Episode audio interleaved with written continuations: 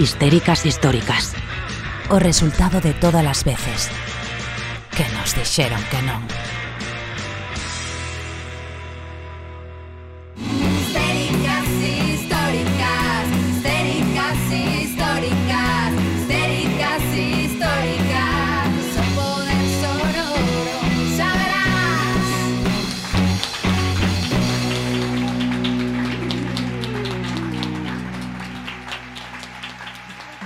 Boas, xentes histéricas, benvidos outra vez ao aquelarre que semanalmente organizan as histéricas do vosso barrio. Son Priscila Retamoso, este Histéricas Históricas vai sobre saúde mental. Comezando, eu creo que por primeira vez, bastante puntuais, moi preto das oito, acostumándonos eh, as, as boas costumes de comezar puntuais e acostumando o público tamén a que este aquí ás oito ou oito menos cinco. Así que nada, agardamos que para a seguinte eh, esteamos aquí super puntuais. Isto vai mensaxe para os meus pais que creo que hoxe van chegar un ratiño tarde. Eh, bueno, hoxe falamos sobre este tema eh, que evidentemente para as histéricas históricas era obrigatorio facer un programa antes de que se acabe a tempada sobre a saúde mental, porque que mellor que nosotras para falar do estigma que significa pois eh, os problemas de, de saúde mental. Para min é moi importante falar de que ser muller pode ser un factor de risco no que se refire á saúde mental. As mulleres somos tres veces máis risco de sufrir depresión, dous veces máis risco de sufrir ansiedade, eh, e isto ten que ver co noso contexto, ten que ver coa subordinación que vivimos estructuralmente, ten que ver cunha sobrecarga de traballo, cos coidados dos que falábamos ao principio da tempada, ten que ver coa responsabilidade de cargar, coa responsabilidade afectiva de todo o noso redor. E ten que ver, en definitiva, con unha estructura patriarcal que nos dá un, uns papéis. Evidentemente tamén afecta aos homes, diso teremos que falar nalgún programa de masculinidades que aínda vos debemos, eh, pero bueno, hoxe toca falar de nós, toca falar de por que ser muller eh, un factor de risco, por que estamos eh, enfrentándonos a este problema a través de psicofármacos en lugar de, de enfrentando o, problemas psicosociales que, es, que están na, na raíz de, de, destes problemas. Os vamos a, o vamos a charlar ou vamos a discutir porque hoxe temos mogollón de, de invitadas eh, maravillosas. Eh, evidentemente, as nosas colaboradoras de sempre vai estar Lu, vai estar Lu, la zorra que todo lo sabe, vai estar Amara coas súas recomendacións eh, de libros, pero tamén imos ter un ratiño a Rosa Fontaíña Pasos que se vai conectar para contarnos unhas xornadas. Entón, imos falar brevemente do, da violencia de xénero, do problema para a saúde mental que pode, que pode implicar eh, a violencia de xénero e estaremos tamén con Isabel Sanón, unha psicóloga feminista maravillosa, o sigo en redes e me encanta como difunde, como fala, eh, pois un pouco de, de, deses exercicios que temos que hacer ás veces de, de o falaremos con ela e tamén estaremos con Lucía González, fundadora eh, presidenta de Omaya, que estará aquí na mesa falándonos tamén especialmente da, da saúde mental despois de despois do parto, despois de enfrentar por un momento eh, tan complicado, máis que máis que complicado tan complexo, non, como pode ser a maternidade. Así que bueno, estou aquí disposta a aprender eh, moitísimo, agardo que que as que esteades aquí hoxe no UF, eh, tamén o, a, do outro lado da pantalla, pois aprendades con nós e o pasedes ben E sen máis, eh, agradecervos que esteades aquí outro mércores no UF. Esta vez estreamos unha caixiña porque sabedes que a semana pasada non tivemos programa porque se nos romperon os focos e como temos cero ingresos, pois eh, tardamos esa semana en conseguir los dineritos. Básicamente, Franco aí un trabajo esa semana para nuestros focos. Así que, por favor, eh, aí temos aí a nosa caixa, por se alguén quere colaborar con esta, como se chama, eh, eh, caixa, eh, como se chama? Entrada inversa, iso é. Eh? Entrada inversa por se queredes colaborar imos ter sorteo, como a sempre. Eh, con isto podemos xa comezar. Vos pido un forte aplauso para Amara.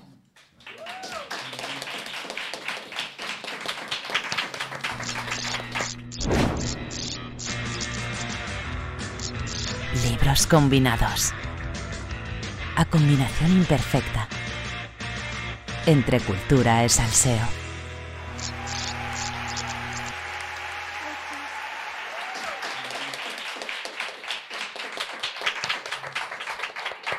Te presentei a tope, tía. Tía, dicen antes que non iba a aplaudir preto do micrófono. E foi o primeiro que E foi o fixetes. primeiro que fixe. Sí somos, sí somos. Bueno, cuéntame, ¿qué tal? Ben. Porque vai sol, tía, e, e se nota no estado de ánimo, a verdade. Estaba tiradísima estos días porque chovía. Así que sí, moi ben. Eh, nada, jo, como que eh, sinto como unha grande responsabilidade o falar deste tema, sabes? Porque mm, é un tema que, que nos atravesa moito. Eh, entonces, bueno, pues... Que se, se- eu eh, sinto que como que a podo liar en calquera momento porque, claro, con coñecemento pois evidentemente moi subjetivo. total. Pero bueno, Mm. tampoco no pasa nada. La lía la gente en la radio. está- Continuamente y ahí están. Y ahí Continuamente. sí. Ahí está Jiménez Los Santos. Yo siempre pienso, nunca puedo hacer lo peor que ese señor. Y eso en la vida es como. Es un referente para mí. Maravilloso. Fuertes declaraciones. Bueno, contame. Pois tía, mira, eu é que susto hoxe me chegaron como un montón de información sobre temas relacionados coa saúde mental. O É que- sea, no, estamos no día de algo. No, es que se está fala... Tía, ¿por qué? Pues porque va a ser, porque estamos todas hasta arriba. fatal. La que no está tomando ansiolíticos está intentando conseguirlos ilegalmente, o sea. es, por eso estamos hablando todas de salud mental. Pois eh, susto hoxe estaba escoitando un podcast que se chama Un tema al día de Juan Luis Sánchez. Sabes calé? Bueno, un podcast del diario.es. Ah, sí, sí, sí, Juan Lu, mi amigo Juan Lu. Juan Lu me envía todas las mañanas. Bueno, evidentemente Ah, no es a mí, sí, pero o, o hay un- boletín, o boletín eh, de hay un noticias. Está boletín, chulísimo, sí, está chulísimo. se llama sí. El Día. Sí, sí, sí, Y eu yo, tamén. eu siempre por las mañanas, o primero que fago era Juan Lu. Sí, eh, Juan Lu me gusta. Juan Lu, te quiero. bueno, pois, eh, pois justamente no, no tema al día de hoxe, o tema era o suicidio. Eh, e basicamente falaban como pois a cuestión do suicidio entrar a formar parte do debate público, ¿no? Eh, bueno, pois porque antes nos medios de comunicación, e en verdad tamén un pouco ahora, se siga a tratar como un tabú. Pola idea de que falar do suicidio ou de que ocorrese un caso de suicidio podía levar a un efecto chamada e a que alguén que tivese ideación suicidas pois pudese normalizar eso, bueno, pois como unha saída, ¿no? Entonces, Mira, te- o, o sea, Mm. breve apunte sobre Mm. esto. Eh, porque esto es algo como generalizado. No quieren que falemos de nada porque todo puede incentivar. Entonces, Mm. como no hablemos de educación sexual, porque a ver si acaso. No hablemos sobre... si follan. o sea, o sea, ¿Qué hacen? O sea, ¿qué ha- ¿por qué creen que cualquier problema se soluciona? Fijamos que no existe. Sa, sa, sa, y así vais a solucionar. Y con salud mental lo mismo. En plan, no, no de cha- los chavales, eh, o sea, como, bueno, a ver, iba a decir, agora que estou nos institutos, non? E, bueno, agora sempre estou dando obradores nos institutos, pero que últimamente nos recreos e así, unha das cousas que falo moito é de hai moitísimas autolesións, moitos chavales con, con ataques de pánico, con ansiedade, e es como, de verdade que a solución vosa é non falemos non falalo, tema. Sa, que sa, se contagian. Totalmente. Buah, sí. No, é que, é que me acaba de vir unha mente, a mente unha película que se chama Las vírgenes suicidas. Ti sabes sí, é esa- peliculón. Buah, eu me traumaticei. Que a, vi- a Moi traumática, sí. sí. Sí, sí, sí. Non era para ver de pequena, Bueno, verdad. Y, y claro, susto, bueno, sí, da igual, no me voy a meter en eso. Pero Cuestión. recomendamos, recomendamos esa peli. O sea, a ver, que tu, tu sección es, es libros combinados, es que No, pero recomendar logo as xa veño cousas. co libro, logo veño co libro. Entonces, básicamente, cando, cando comeza a entrar a cuestión do suicidio no debate público? Pois a raíz da crise de 2009, que non se te acordas, eh, mm, hubo como varias noticias eh, como moi impactantes referidas a persoas que se suicidaran eh, sus, susto antes de que foran desafiudadas. Desafiusadas. desafiudadas. Desafiudamento. Bueno, desahuciadas. Desa- No, Entonces, entonces, bueno, pues básicamente se situaba aí, pues hai que falar deste problema porque claramente é un problema eh, te, ten unha causa política, ¿no? O tema dos desafiuzamentos, de a causa da crise económica, eh, crise bancaria, hai que falar delo. Eh, e logo, un segundo momento, pois evidentemente, é a pandemia 2020, que truxen o dato, porque é moi fuerte, Eh, o 2020 é eh, o ano no que se registraron máis suicidios. Os suicidios se levan registrando desde 1906, vale? Pois desde eh, o 2020 foi o ano con máis tasa de suicidios, desde que se comezan a registrar, eh, basicamente 3.941 personas se suicidaron, o que equivalería a 10 personas eh, máis ou menos por día. É moi fuerte. É moi fuerte. Tío. E bueno, pois desde entonces estamos falando moito máis de pois de saúde mental, mmm, proliferan, no, as nas redes sociais os Instagrams como de como de psicólogas, pero claro, o problema coas redes sociais é que ti te podes encontrar como, como de psicólogas, en plan, pero que no. Claro, sí sí ou no, sabes? O sea, porque as redes sociais, bueno, pues evidentemente está el algoritmo, entonces tú puedes llegar a, vale, a un perfil interesante de psicóloga o puedes llegar a un perfil ideología Mr. Wonderful, eh, psicología positivista, Sí. eh, todo depende del individuo, culpabilización máxima y todo depende de ti. Y que un rollo súper tóxico, ¿sabes? Entonces, bueno... mm, pues, pues lo de siempre, ¿no? Sí, en las de redes sociales hay perfiles interesantes, pero sabes que ir buscando. O sea, que eso. Sí. Eh, ¿Qué opinas de todo esto? ¿Sigo desgranando? No, sí, esto é a túa sección, Amara. No quiero... Vale, Pero no. ademais é que estou moi de acordo con todo. Quero dicir, que, que poden adir? Bueno, pues efectivamente, eu estou moi de acordo con, con, es, con esta presión. A ver, creo que neste 2020 se xuntou o rollo da pandemia e o rollo de estar eh, enfrentándonos cara a nós con todo o tema das redes sociais que vou vexo brutal eh, non sei, todo o tempo mm, nos mm, tendo que prestar de, amosar determinada imaxe Mm. Eh, bueno, e supoño que iso pues tamén nos afecta. A mí me afecta, eh, non sei. Moitas veces digo, me voy a quitar de, das redes y porque a veces noto como me afecta anímicamente, tía. Bueno, y que a veces también, o sea, las redes como funcionan como un ansiolítico muy potente, rollo. O sea, esa hora que de repente botas vendo perfis no Instagram cando podías estar pensando de por qué en ese momento tes ansiedade, o sea, como que desconectas total, ¿no? E Que outra- non quere decir, o sea, que pode ser unha ferramenta para, para, para ti manejar a tua ansiedade, ¿no? Pero Sí, pero Ojito. outro día falaba precisamente cunha, cunha profe que falábamos de que antes había momentos no que, no que ti tiñas tempo como para reflexionar sobre túa vida.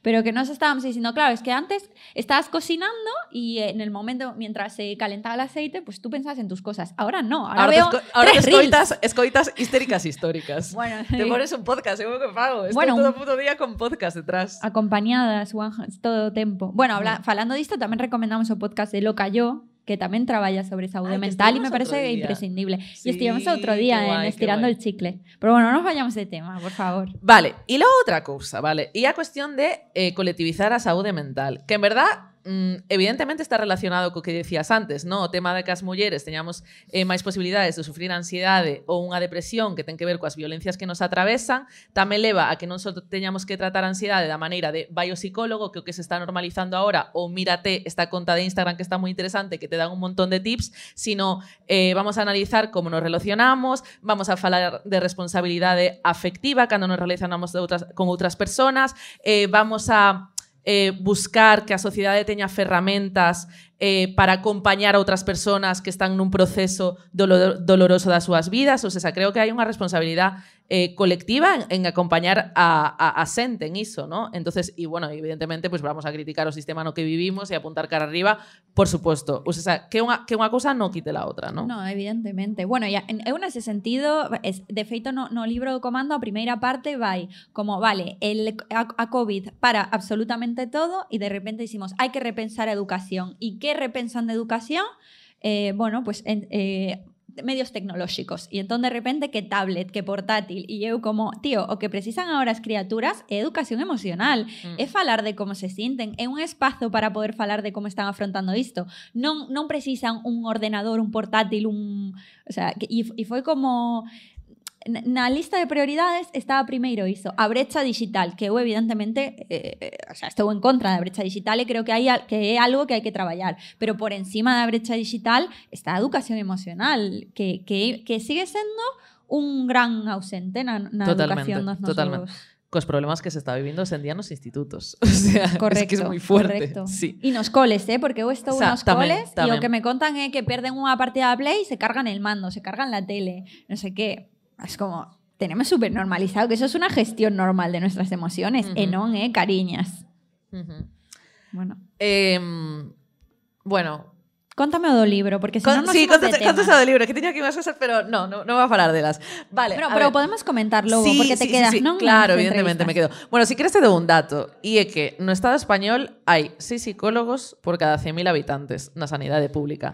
Eh, esa, esa é a media, vale? Esa é a media. No caso da Galiza, 4 psicólogos por cada 100.000 habitantes. Eh, a media europea está en 18 psicólogos por cada 100.000 habitantes e creo que en algúns países chega como a 40 psicólogos por cada 100.000 habitantes. Suecia, algo así. Vale, ¿Qué- entonces... ¿Qué, te va a decir un argentino sobre esto? Vamos a ver. Faltan psicólogas, evidentemente. claro que sí. Eh, Bueno, con recomendación. Recomendación. Este maravilloso libro. Mira, é que a mí eh, realmente que me gusta, non me gusta recomendar ensayo, porque realmente to, de todos os temas que falamos, pues podría traer un ensayo, pero a mí o que me mola é relacionalo con narrativa. Claro que Yes. sí. Entonces, y, y dicen, y dicen la semana pasada, ay, voy a empezar a traer libros en galego. Mentira. Mentira, tía. Qué horror. Pero bueno, y además antes foi o Día das Letras Galegas. Ay, es bueno. verdad, tía. Eh, Bueno, para, para a próxima, de verdade que traemos. Nos buscamos Es que a no- vida y traemos. Sí, es que, joder. É que tamén é verdade que somos pobres e non temos dinheiro para libros. e entón arranxa... Ahí hay unha caixa para que me dades dinheiro, vale? Y Y nos podamos comprar libros para Vos- logo vos, prometemos que... A ver, podemos ir á biblioteca tamén. Ah, sí, eu, coño, eu tiro moitísimo de biblioteca. E bueno, este libro realmente da miña irmá, vale? O sea, Claro, que por iso dicía. coa miña irmá e entonces todo isto que yo regalaron polo seu cumple. Pon aquí o seu nome. Bueno, nada, pois este libro chamase Mi año de descanso y relajación da escritora estadounidense Otessa Moshfegh, ¿vale? Y bueno, es que, mm, bueno, es que es maravilloso. O sea, básicamente eh, nos conta a historia pois dunha chica duns 30 anos que vive no Upper East Side, zona rica de Manhattan, é unha tía con moito money porque ademais acaba de herdar a herencia dos seus pais que acaban de morrer, Eh, o libro, eh, eh, bueno, a, a historia sucede, bueno, historia non hai mucha, pero bueno, sucede nos anos 2000, que está todo el mundo rollo, uh, que Sí, tal, a cambio de milenio, esto que iba a pasar, no sé qué, con las comunicaciones, fin del mundo y Sí, todas estas sí, cousas. los o, o mayas. Tal cual. Eso foi despois, eso Ah, foi perdón. 2012, que me acordo eu que la noche del fin del mundo salí en eu de festa co- por Santiago rollo, amigos, vamos a ver si nos acaba el mundo. E non foi 2020, tía. Y- y ya- forte. foi 2020. bueno, pois básicamente esta tía que acaba pois de pasar por eso, pois por a morte dos seus pais, eh, por unha ruptura despois de unha relación como tormentosa, eh, e está así como asqueada ante toda a vida, eh, pois decide hibernar durante un ano eh, básicamente tomándose todo tipo eh, de pastillas eh, ansiolíticas, barbitúricos, de todo, para básicamente dormir. Wow. Sí, e o libro vai de eso. Estas, todas estas pastillas son recetadas por unha terapeuta de dudoso de dudosa titulación, porque logo hai un punto do libro que ya atende por teléfono reo. ¿Qué necesitas? Bueno, esto no va Cariño. muy bien. Bueno, pues este hipnótico, esto, esto, con esto te va a ir mejor. De dudosa cual. titulación te digo una cosa. O la seguridad social. O la seguridad social tamén O la pode ser. seguridad social. Pero claro, como en Estados Es Unidos como- no, pues eh, Claro. tal. Duchecita para dentro de tres meses. Mientras tanto, De este antidepresivo. Perdona, acabas de hablar cinco minutos conmigo, me estás recetando un antidepresivo. Correcto. ¿Qué tal? Correcto. Y dentro de tres meses vemos ya. Si no te suicidaches, pues comentamos. Muy fuerte, tía. Muy fuerte. Bueno, basado en feitos reais. Sí, totalmente. Bueno, pois nada, mm, maravilla de libro, a verdad. Eh, vos lo recomendo moitísimo. Pois- o sea, no, non... O sea, es que moi guai. O, o sea, a maneira na que presenta as personaxes, a maneira na que, na que esta personaxe ve o mundo dunha maneira totalmente apática, pero tampouco como deprimente o libro. O sea, está moi bien. A mí me enganchou un montón e, e, e pa'lante con la tristeza desta señora. Venga. Que basicamente as únicas visitas que recibe, ou sea, ela basicamente nese ano solo vais a, a rúa para ir a coller café nunha ultramolinos que ten al lado da súa casa, eh, ve peli películas de Guppy Goldberg. 2020 vibes. 2020 vibes. Son esta persona en cuarentena. Ve películas de Whoopi Goldberg y de vez en cuando vaya a súa casa unha amiga súa da universidade que basicamente lle dice es, es rollo total eh, psicología Mr. Wonderful, rollo tía no estés triste. Tía no estés triste, est- estoy preocupada por ti, te veo tomando moitas pastillas, pero esto yo di mientras a pava se está trincando unha botella de vino todas las noches, vale? Eh, o que me leva a outra cuestión, vale? E eu sei que mm, e, e xa remato con isto, vale? Eh, a cuestión da medi- medicalización da sociedade, vale? E eu son Abrimos el melón. Abrimos el melón. Eu sou consciente de que hai unha medica- medicalización excesiva da sociedade, sobre todo as mulleres, que ao longo da historia se nos ten medicado en vez de, eh, pois pues eu que sé, as mulleres que sufren, eh, joder, como se chama esta enfermedade super mítica? Correcto. Fibromialgia, al moitas grupo. gracias. Bueno, pues, punto pues, el pues antidepresivos para ti, ¿no? Y todas estas cosas, enfermedades que sufrimos las mujeres, entonces que es una cosita mental y te doy pues medicamentos. Eh, o, o, o, o eso, ¿no? Que realmente non temos psicólogos na Seguridade Social e entonces esperamos eh, 4 meses a ser atendidas e, mentras tanto, pois a nosa médica de cabeceira pois nos receta ansiolíticos e antidepresivos. Mais alá deso, eu creo que tamén hai unha culpabilización excesiva da xente que se medica. Entre elas, saúde de armario, eu me medico. Entonces, e coñeza moitísima xente que o fai e que de repente te lo, te lo cuenta como un No, claro, porque eu tomo antidepresivos ou eu tomei nesta época e non lle conta as súas amigas, vale? Mm. E isto me parece grave, porque eh, o sea, hai un punto como de Joder, non me sabe a palabra. No sé, de vergüenza. De, de Sí, o sea, hai un punto de vergoña e como de caer máis baixo aínda, ¿no? Polo feito como de, de medicarse, ¿no? O sea, de eh, no, Claro, que- pérdida a palabra, pero como de, ¿no? Entonces, eh, o sea, por un lado, evidentemente, o sea, non podemos recurrir a esta medicalización excesiva e concretamente das mulleres, eh, pero no momento en que necesites tomarte unas pastillas durante uns meses, pues está perfectamente ben, Claro. porque o mellor se non te tomas esas pastillas, tampouco eres capaz de levantarte da cama. Entonces, eh, bueno, pues alegría tamén cos medicamentos cando se necesiten. O sea, e isto es así. No, e isto mí- para culpabilización e a que che diga unha persona eh, no, no debes medicarte mientras esa persona necesita tomarse tres cañas todos los días y empiriparse un poquito para irse a dormir porque le va un día de mierda. Entonces, este doble rasero me molesta especialmente. No, é que en realidade ademais no, no fondo, no que hai no fondo tanto da medicación como da como como da como de ver iso como algo malo, a demonización, quería decir, Ujú. como a demonización, o que está de fondo é que sexas productiva. Es decir, mentras seas productiva e poidas ir a Ujú, está ujú, perfecto todo. ujú. Ainda que, sabes, e, e, o teu benestar está nun segundo plano. A mí iso é o que, é o que me preocupa, sabes? É Ujú. como, vale, pois que precisas para ir a traballar? Eu entendo, a ver, eu, eu teño que ir a traballar, o sea, que se me tengo que medicar, me medico. Pero a cuestión é, jo, va, pois deberíamos crear un sistema onde te preocupará algo máis que que yo cumpla mis ocho horas, sabes? No, evidentemente. Va, va, va máis por iso, que, que o médico que estos, o sea, teño moitas amigas que efectivamente tamén se medican Pero non é que se mediquen porque recibiron un diagnóstico e porque precisan para levantarse da cama. No, es porque necesitan cumplir esas horas, tía. Necesitan trabajar y es como, y estás deprimida. Tía, claro que estás deprimida porque estás trabajando por una mierda, no estás asegurada, no sabes cando se remata o teu contrato, eh, non sabes si, a, si, si che van renovar o contrato de alquiler, eh, ou vas terte que ir a vivir a Santiago ou a semana que ven a Pontevedra e non tes nin casa, nin fillos, nin familia, nin relacións amorosas, amorosas, porque además eres poliamorosa. Pues normal que tengas ansiedad, querida. Si es que lo, eso para mí é a mostra de que estás venda cabeza, que teñas ansiedade. O que non é normal é que non teñamos ansiedade vivindo no mundo no que vivimos. Eu, eu non sei como non... Me, o sea, eu non... Eu, eu, xusto antes de vir aquí, estaba lendo a noticia das dúas nenas eh, de 12 anos violadas que quedaron por Instagram cus rapaces e as violaron nunha casa abandonada. Como coño salgo eu da miña casa, tía? O sea, como, como podemos vivir con iso? Outro día morreu... Eh, mo, non, non, morreu non, perdoádeme. Asasinaron a unha veciña en Teis. Ujú. O seu marido eh, tiña 80 e pico de anos. Leva, o sea, estivo durante anos aguantando maltrato ata que asasinou en Canarias. Eh, joder, e nos vivimos nese mundo. E como, como cojones non vamos a estar eh, o, o, de ansiolíticos o de cañas o de lo que sea con tal de no ser conscientes de, de esta realidad? O sea, vivimos en un contexto moi chungo E para sobrevivir, pues nos agarramos o que sexa. No, no meu caso me agarré o, o feminismo. Es como, bueno, pues mentras loite aquí, mentras estean as manis, mentras estou facendo algo. Porque se eu non militara, tía, se eu non tivera as miñas amigas, estaría... Non, non vería outro xeito que, que estar hasta arriba de, de ansiolíticos, de antidepresivos.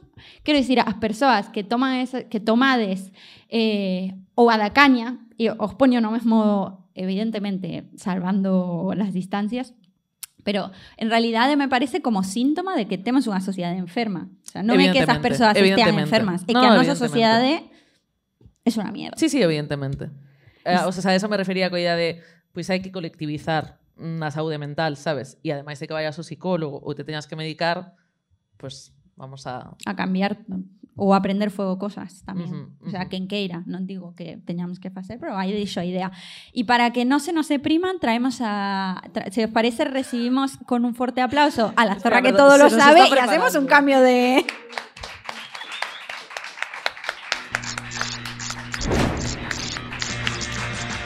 La zorra que todo lo sabe. Un horóscopo cartesiano escéptico. Non un mundo banalmente supersticioso.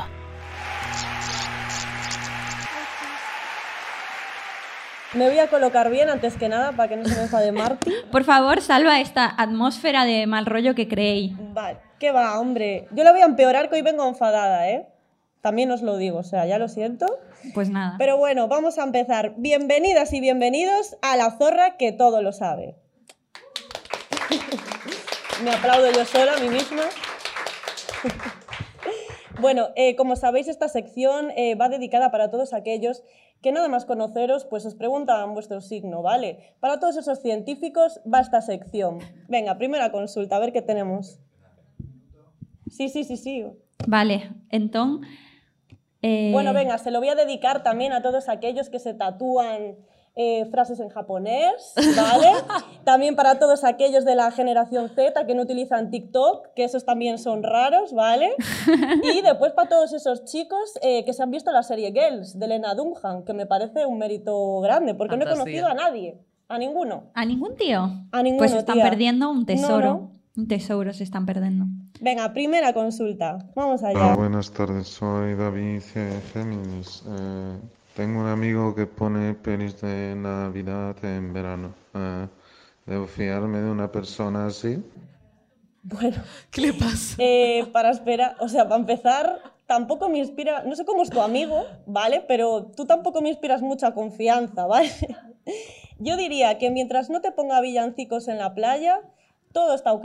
Bueno, mientras no te ponga villancicos en general, porque para eso ya tenemos a Abel Caballero, que nos lo ponen todos los altavoces de la ciudad, ¿vale? Así que a no ser que tu amigo sea Abel Caballero, que no me sorprendería tampoco, porque este es amigo de todos. ¿Vosotros qué pensáis? Bueno, no sabéis la ¿De de, qué, tema Abel Caballero? Dime. David Caballero. Bueno, genial, No me hagas chicas. hablar, la verdad. O sea, ¿eh? aparte Porque de non vamos. ter Es presupuesto, que- queréis renunciar a cualquier tipo de ayuda municipal. Bueno, Ven, ah, no yo pasa voy a nada. el guion y todo. Yo os confieso una cosa. Yo en los reportajes... Lo votaste. No, eso no es confesión porque hubo cuatro personas que no votaron. Yo conozco más o menos a las cuatro, vos no sos ninguna. Sí, pero me encerré en, la, en el cuartucho de este votar.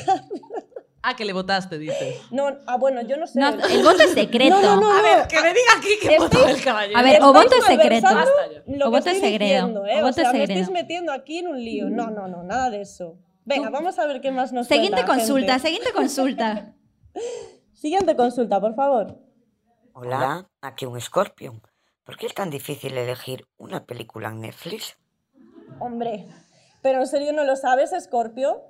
En Netflix no hay películas, solo hay trailers. Yo nunca he visto ninguna película. También te digo una cosa, eh, con verte el tráiler, ¿para qué quieres verte la película si ya te cuentan el final? 100% cierto o esto, no, ¿eh? o te metes en foro coches y te cuentan la segunda parte, aunque no haya. Ellos se la inventan porque son las personas más sabias del planeta. Yo no sé si os metisteis alguna vez en foro coches, si No. tuviste ese placer. Pero tengo una amiga que es forocochera y sabéis ¿Sí? que ella no pone que sea un chico porque claro, telita forocoches. Por lo que sella, ¿no? Por lo que, por lo Por que, lo que Pero un tío. la pregunta es, ¿tu amiga es una chacha pistacha? Igual que los hombres que hay ahí. Yo es que le llamo chachos pistachos. ¿Perdón?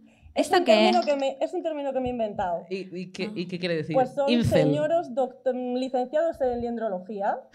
Un doctor No, a mi amiga, a mi amiga guay, pero es, es forocochera además como de toda la vida, ¿sabes? O sea, le va de sano, o sea, pavo, o es la sea, primera chica que conoce no, es increíble. en forocoches, Increíble. ¿eh? Es fuerte. Pues la traemos aquí un día, ¿eh? Claro. Que te- nos cuenta experiencia, pero creo que se vaya a tener que poner a tu careta para luego no ser... hacer Claro. un programa especial de forocoches. Sí, bueno, estoy deseando. No, no, especial incel, especial incel. nos traemos a los top de forocoches, en plan, de, no, no hay que votar ahí, opiniones. Teño que dicir que outro día a Mare e eu estivemos en Estirando el Chicle e colleron como unha captura de pantalla que eran como Ah. consellos para detectar eh, como ah, ah, com, se unha rapaza es unha puta, ¿no? Sí. Era ¿Cómo, era era en Forocoches Ay, me unha pica, me lista pica la nariz. un el hocico neste caso. Sí, sí, el hocico es verdad. Eh, pois fixeron unha lista en Forocoches e a colgaron e era eh, Si eres, si eres de Canarias, puta. sen sinais de que de, sen, si- sen Sí. sinais de que a rapaza é unha puta. Por exemplo, se de Canarias, Puta. puta. Eh, que sei, pois se viste falda, se viste con faldas, puta. Madre mía, Así ¿eh? todo. Bueno, Pues, máis ou menos. ya no nos- cosa que te distinga de Tía, un es que no Es que invitamos. Es Hai que no nos que se decía antes en Foro Coches, ou non sei se agora tamén, que cando eu tiña 15 anos, como que se decía todo el rato que era como todas putas. O sea, como todas putas todo el rato, ¿no? Ujú, y eso creo que sí. saiu de Foro Coches. Me Eu dijeron, que- me creo, dijo esta sí. amiga, bueno. Sí. No me sorprende. Bueno, ¿Qué quieres que te diga? No me sorprende putas. tampoco, ¿eh? Bueno, vamos a ver qué más nos cuentan por aquí. Otra consulta, por favor. Hola, No me puedo soy creer. Antonio Orozco. Soy Sagitario. Por cierto, me encanta tu sección.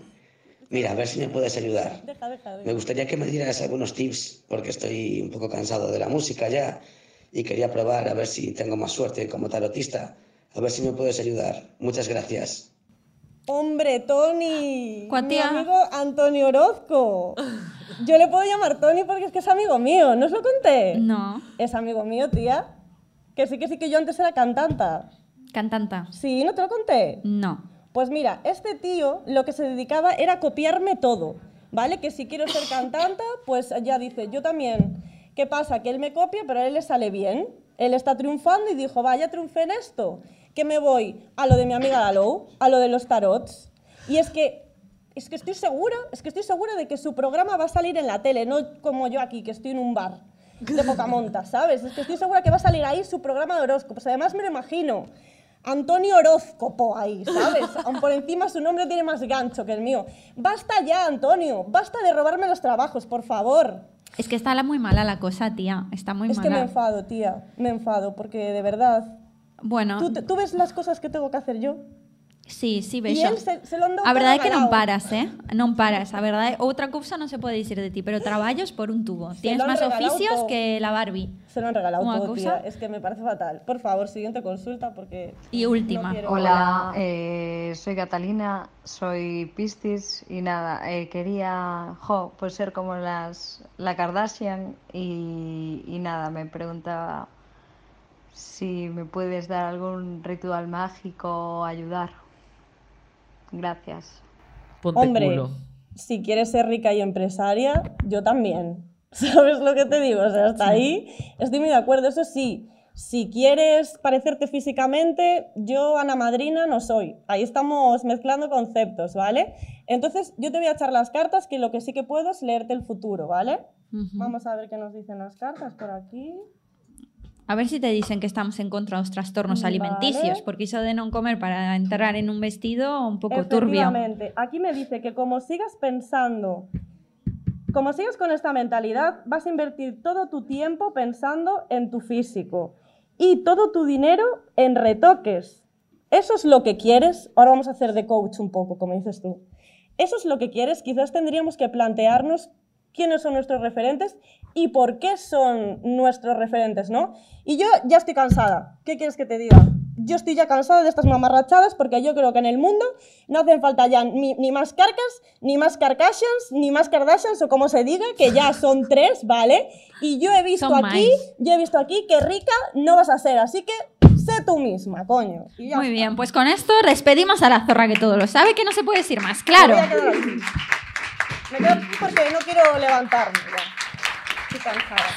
Bueno, y nos ponemos serios outra vez eh, para falar con Rosa Fontaíña. Bueno, que placer tela nun buen programa, que ilusión me fai. Bueno, Rosa é, eh, é fundadora, é voceira e coordinadora da Rede de Mulleres Veciñais de Vigo contra os malos tratos e para mí é unha referente porque leva toda a vida loitando. É moi difícil resumir nunha sola, nunha soa liña a, a Rosa e para min é un placer tela no programa e benvida, Rosa, que tal? Ben, ben. Moitas grazas por convidarme. Vexo que, que bueno, que isto é un drama con tintes de humor, que, que está sempre ben, non? Que, que para que non botar pasado, ben, como, como estuven observando. E, bueno, pois, pues, eh, nada, estamos aquí para... Eu principalmente quería o que é hoxe falar do que van a ser as xornadas de, de formación en violencia de xénero e en xénero, porque na rede para poder participar como voluntaria, mm, primeiro hai que facer unha formación. Non se admite voluntariado na rede se non hai formación en violencia e en xénero. Lóxicamente, se se quer acompañar a unha muller, pois hai que e hai que traballar todo o que se faca aquí desde unha perspectiva de xénero. Entonces, para eso, imos a, a comenzar o luns con estas xornadas, unhas xornadas onde, onde van a participar o Corpo Nacional de Policía da UFAN, Policía Autonómica, Policía Local de Vigo, Guardia Civil, Xosgados de Violencia, Cole, Colexio da Abogacía de Pontevedra, tamén o Centro Municipal de Información, o Centro de Emerxencia, donde eh, e a Secretaría Xeral de Igualdade, onde vai a falar de, de como está o tema con relación a vítimas de violencia, dentro da Xunta de Galicia, non? Bueno, entonces dicir... esta...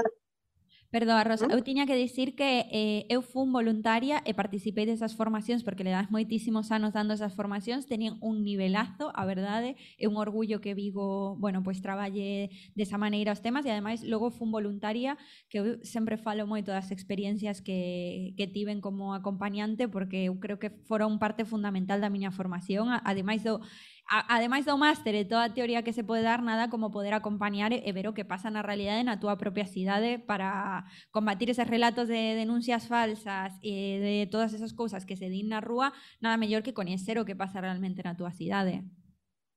Aquí eh, realmente todas as, as persoas que pasan por aquí, todos os profesionais, eh, todas as voluntarias, temos tamén, temos tamén que veñen a facer prácticas, to, todos os anos temos xente aquí en prácticas, e, e realmente chegan da fora eh, e se dan conta que o que se ve afora non é nada comparado co que se vive aquí dentro. Non? E o que se vive aquí dentro nos axuda tamén a crecer como persoas, nos axuda a ter uns coñecementos eh, que son moi, moi importantes para poder achegarnos ás persoas, non só as vítimas de violencia de xénero, sino a convivencia coas persoas, saber o que pasa, saber o que pasa na rúa, o que pasa no mundo, o que pasa eh, as relacións pol políticas, as políticas que se empregan, que non son sempre as que saen afora, as cousas que saen afora, sino as que as que nós dende aquí estamos estamos vivindo e, e estamos vendo. Non? Mm, mm. Entonces a nós eh, eh parece nos super importantísimo a participación e logo a colaboración coa rede é fundamental. Es decir, se non hai voluntariado deste que formamos para facer os acompañamentos ás mulleres, intercambios de nenas e nenos nos puntos de encontro, acompañamento a xulgados, acompañamento a xestionar calquera documentación que elas non, non entenden ou que podían, pois ao mellor non asilizalas tanto se non fora acompañada pola rede a moitas, a moitas cousas que está indo, non? E entonces, bueno, pois pues, bueno, A mí me encantaría, Rosa, que viñeras un día ao programa ou alguén da rede a contarnos un pouco o que facedes a diario, porque me parece que é algo que hai que visibilizar, que temos moita sorte en Vigo de ter eh, moitas asociación, pero entre elas a, a túa que leva tantísimos anos traballando e eu creo que moito do que pasa nesta cidade pois volo debemos Eh, veces venían rapazas ou mulleres pedindo axuda e, sabemos que sempre mandalas a rede eh, garantía de que van ser atendidas e de que van ser escoitadas, que moitas veces é, é o primeiro que queren, que as escoiten sen, sen necesidade de culpabilizalas ou, ou que lle presten apoio ou que lles conten un pouco como, como é o proceso. Creo que nese sentido a rede é referencia. que, que hai que acompañalas en todo o proceso. decir, hai que acompañalas, e ¿eh? hai que facerlle unha recuperación integral. Aparte de, de terapias e cousas, tamén cousas de lecer, tamén... E, e realmente, pois, bueno, é unha satisfacción poder ter axudado a tantísimas miles de mulleres que pasaran por aquí. Temos 23 anos dedicadas todos os días do ano a isto, non? Onde podemos seguir, Rosa, para ver os detalles da, do, da formación eh, e, e tamén o resto de actividades que facedes? Bueno, eu, a mí gustaríame eh, poderlo facer aí directamente con tempo, porque realmente cando se explican as cousas a medias, pois quedan ao mellor peor que antes, non? Porque nós aquí o que facemos son múltiples cousas, temos esta xornada de formación, pero logo temos catro xornadas máis o ano, incluso temos un fin de semana na residencia de tempo libre de Panxón, donde se fan obradoiros eh, e, e participa a xente durante dous días e, e logo temos xornadas e sempre están dentro de, do que é eh, xénero, violencia de xénero e desde unha perspectiva de, de muller. Uh -huh. Es decir, nós agora en estas xornadas que vimos a comenzar hai, por exemplo, que se inscribiron dous homens. Dous homens. Nos facemos as abertas. Queremos eh, que... Mm, A xente que queda de voluntaria, estupendo, necesaria, fundamental, pero a xente que non queda de voluntaria, que hai xente que non é de Vigo tampouco, que ven a facer esa formación, sabemos que para onde vai a traballar vai a facer de outro xeito e con outra perspectiva. Totalmente. Vai, a...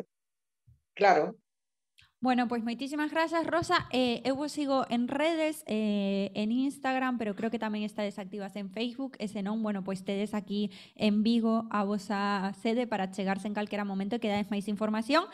E te despido, pero coa, coa invitación a que veñas algún día aquí a, a UF ou que veña alguén da rede nos conte como un pouco máis de, de tempo toda, todas as cousas que facedes e todas as aprendizaxes de tantos anos de loita. Eh, queres dicirnos algo ou se non te despedimos? Que te parece? Non, cando, cando que irades, eh, pois pues, mandades con tempo, me chamabas con tempo e eu encantada de estar aí, de falar un pouco o que foron os comenzos da rede, como chegamos hasta aquí, toda a loita que, que, que, se, que foi fortísima para poder chegar hasta aquí, non? Bueno, Pero que, que cando se quere se chega, non? Genial, pois queda grabado, Rosa, vémonos pronto entón. Un bico Moitas forte. gracias, moitas gracias. Vale? Chao, chao. Un aplauso Vamos. para Rosa.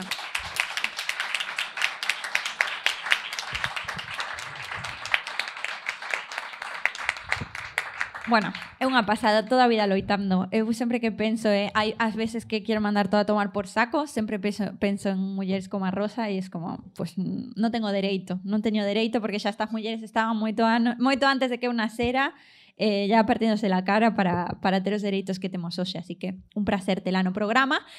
Eh, un placer terte con nos, Lucía. Aquí de novo. Increíble, increíble. Nuestra Tais Villas de, do programa. Volviste a sair a rúa, non? Volvimos a salir y además estamos perfeccionando nuestros métodos de acoso callejero. Porque ahora, eh, antes pillábamos a la gente que nos venía de frente, ¿vale? Pero ahora da igual donde esté, si vemos que nos da un pálpito, te perseguimos. O sea que si ves a dos personas persiguiéndote por la calle, somos nosotros, ¿vale? Tienes más tiempo a escapar. Vale. Solemos mirar desde un margen largo ahora mismo, ¿eh? Bueno, un saludo a Adri, que no sé dónde está. Adri con H. Mi compañero de, Tu de fiel calle. compañero. Sí, sí, la verdad es que Bueno, Se que, este lembras así algunha cousa que na, na rúa? Bueno, eh, básicamente preguntamos mucho por el tema de la ansiedad y el estrés porque suele ser lo que más eh, abunda hoy en día. Después de la pandemia, por dos. Sí, de bueno, o de- por mil. o por no sabemos aínda. 800 millones. No sabemos. Sí, pero básicamente, bueno, encontramos testimonios muy guays. Yo pensaba que, como es un tema así un poco complicado, eh, yo decía, uff, tenía miedo a cagarla, sinceramente. Decir algo fuera de lugar o lo que sea. Bueno, no he visto el reportaje, igual la cagué, ¿vale? Y no me acuerdo, lo veremos ahora. Pero, pero sí, la gente la verdad es que se abrió bastante y contó cositas. Jo, qué guai. Bueno, pues si te parece, lle damos paso a entrevista, logo se queredes comentamos un pouquiño antes Vamos de allá. despedirte. Vamos Dentro allá. vídeo. Existen dous puntos de vista fundamentais sobre o mundo. O equivocado e o noso.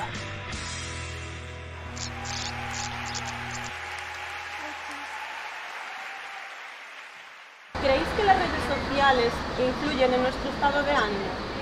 Sí, depende del ánimo de la persona. A mí personalmente no, porque no tengo redes sociales. Por lo que veo, por ejemplo, en mis hijas, que si las tienen, yo creo que sí las afectan. No, a mí no.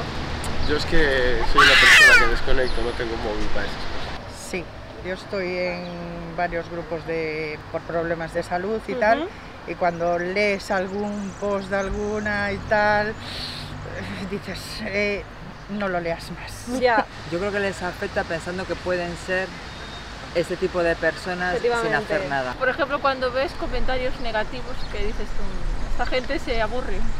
Sí, haters, ¿no? Eh, Lo que haters. venimos a llamar. Haters. Mira, ya sabe, ya sabe. ¿Y creéis que hoy en día hay más problemas de salud mental que en el pasado, por ejemplo? Sí, Sobre que todo por las redes también. Por culpa de eso, ¿no? De las redes afluencian sociales. mucho el comportamiento de los chavales de hoy en día y eso causa problemas a la larga. Supongo que sí, porque ahora estamos muy asociados a las redes sociales que antes. Por las redes sociales, porque pasamos menos tiempo con la gente y estamos más tiempo con el móvil. Y supongo que eso también influyó a raíz de la pandemia. Yo no sé si hay más o menos, quizá ahora se podrían detectar más casos, pero no creo que... ¿Crees que había las mismas simplemente que antes no se sabía muy bien Sí, por qué o era? otro tipo, ahora a lo mejor hay otro tipo porque estamos en otra sociedad, con otros medios, Sí. otras necesidades, otras. Pero a ver, siempre habrá habido. ¿Y a ti te pasó alguna vez en tu, en tu propia carne de sentir ansiedad? ¿Momentos de ansiedad? Sí. Bueno, eh, una enfermedad en casa. Primero el enterarte Sí. que un miembro de la familia tiene una enfermedad que le va a costar la vida antes o después, como así ha sido, y ir viviendo con... Ya, saber con vivir con periodo. eso, Sí. efectivamente. Sí, cuando murió un familiar mío, ¿Y cuánto te ha durado el duelo? dos meses. ¿Y te has sentido entendido y respaldado? Sí. Bueno, por los niños también tenemos niños, entonces a veces Ya el día a a mí día. al menos me atacan. El día a día en general se nos complica, pero supongo que ¿Y habrá cuál, sido- tiene, ¿Y cuál más? ¿Cuál se agobia más de los dos? Uf. Los dos, pero en diferente manera, creo yo. Bueno, os complementáis ahí por lo Sí, menos. bueno, Cuando va- a uno le da, al 50. el otro, y os apoyáis entre vosotros, sentís apoyados. ¿Te sientes apoyada o es que me cargo mucho? sí, sí, sí me siento apoyada. Criar a las hijas suele ser también un problema de, de ansiedad, el ver cómo les va o no les va y tal, eso también puede ser. ¿Tuviste em, algún tipo de ansiedad postparto? Sí, yo creo que sí, bastante. Sí, sí, sí. ¿Y, y te sentiste respaldada por tus amigos, tus familiares? No, es que desafortunadamente mi familia no está aquí. Ostras, yo soy de Turquía, Mm. estoy en Estambul y Ujú. estuvimos en hospital. Y de hecho me tuvieron que ingresar por alta tensión porque estaba Ostras. demasiado nerviosa. Sí, estuve Sí. en el hospital ingresado. Y lo pasaste sola. ¿no? Entonces. Bueno, con mi marido. Con tu Sí, marido. con mi marido y con este Con señorito. el baby. Sí. ¿Y sentiste que, que, te podían, que te podían haber ayudado más los sanitarios o el Estado para ofrecerte más ayuda psicológica? No, más que ayuda, si fueran yo creo que más amable conmigo desde el principio, yo creo que bueno, ya no tendría ansiedad ni nada. Doy gracias a Dios que no me da problemas de salud mental porque Ujú. tengo una muy buena psicóloga. Importante, ¿eh? Muy importante. Importante los psicólogos. Muy importante los psicólogos, sí señor. Totalmente. Hacen falta más psicólogos. Y sobre todo si todos fueran como la mía. ¿Y crees, ¿Y crees que el Estado podría hacer algo para mejorar eso, para mejorar la salud mental El de la Estado, gente? sí, dejar de que los psicólogos, enfermeros, médicos y demás se nos vayan para afuera, que se nos quedaran aquí. Uf, podría eso ser de sí. todo. Sí, ahí estamos de acuerdo. Sobre todo Ahí quitar sí. tanta traba para una ayuda alimentaria, una tarjeta de alimento Porque eso realmente es lo que te da. Sí, y si quieren que los jóvenes se independicen, pues que ayuden a que sea así. ¿Qué crees que se le puede y no se le puede decir a una persona con depresión? ¿Alguna vez te ha pasado de meter la pata con alguien que estuviera mal? No, a ver, yo nunca diría. eh, supongo que te tienes que poner en el lugar de la persona y no decirle, no, pues si yo fuera tú haría, si yo fuera tú haría. No, cada uno es como es y lo que tienes que hacer es apoyarlo. Bueno, pues no conozco a nadie, pero había que animarla a salir de ese, de ese pozo y no decirle lo que piensa él. Había que decirle otras cosas, no, que no pensase en, en ese tema. Es que esto también es muy difícil, como cuando vas a un funeral y le vas a dar el pésame. ¿Qué le dices? ¿Qué, qué, qué- qué Es vas a entender su pérdida o eso. no? Pero es Sí. cordialidad. Y después hay gente que se ríe en los funerales porque le entra la risa nerviosa. Entonces ahí ya es cagarla del Pues todo. es en, en todo tiene un por ciento, yo creo. Pero las palabras, no sé, hay que escogerlas con un tento, que eso te puede quemar como te o puede más la intención, a veces es más la intención, ¿no? Que Por ayudar puedes hacer mucho daño. Es por no escoger palabras, es que eso tiene un, un peligro escondido ahí. ¿sabes?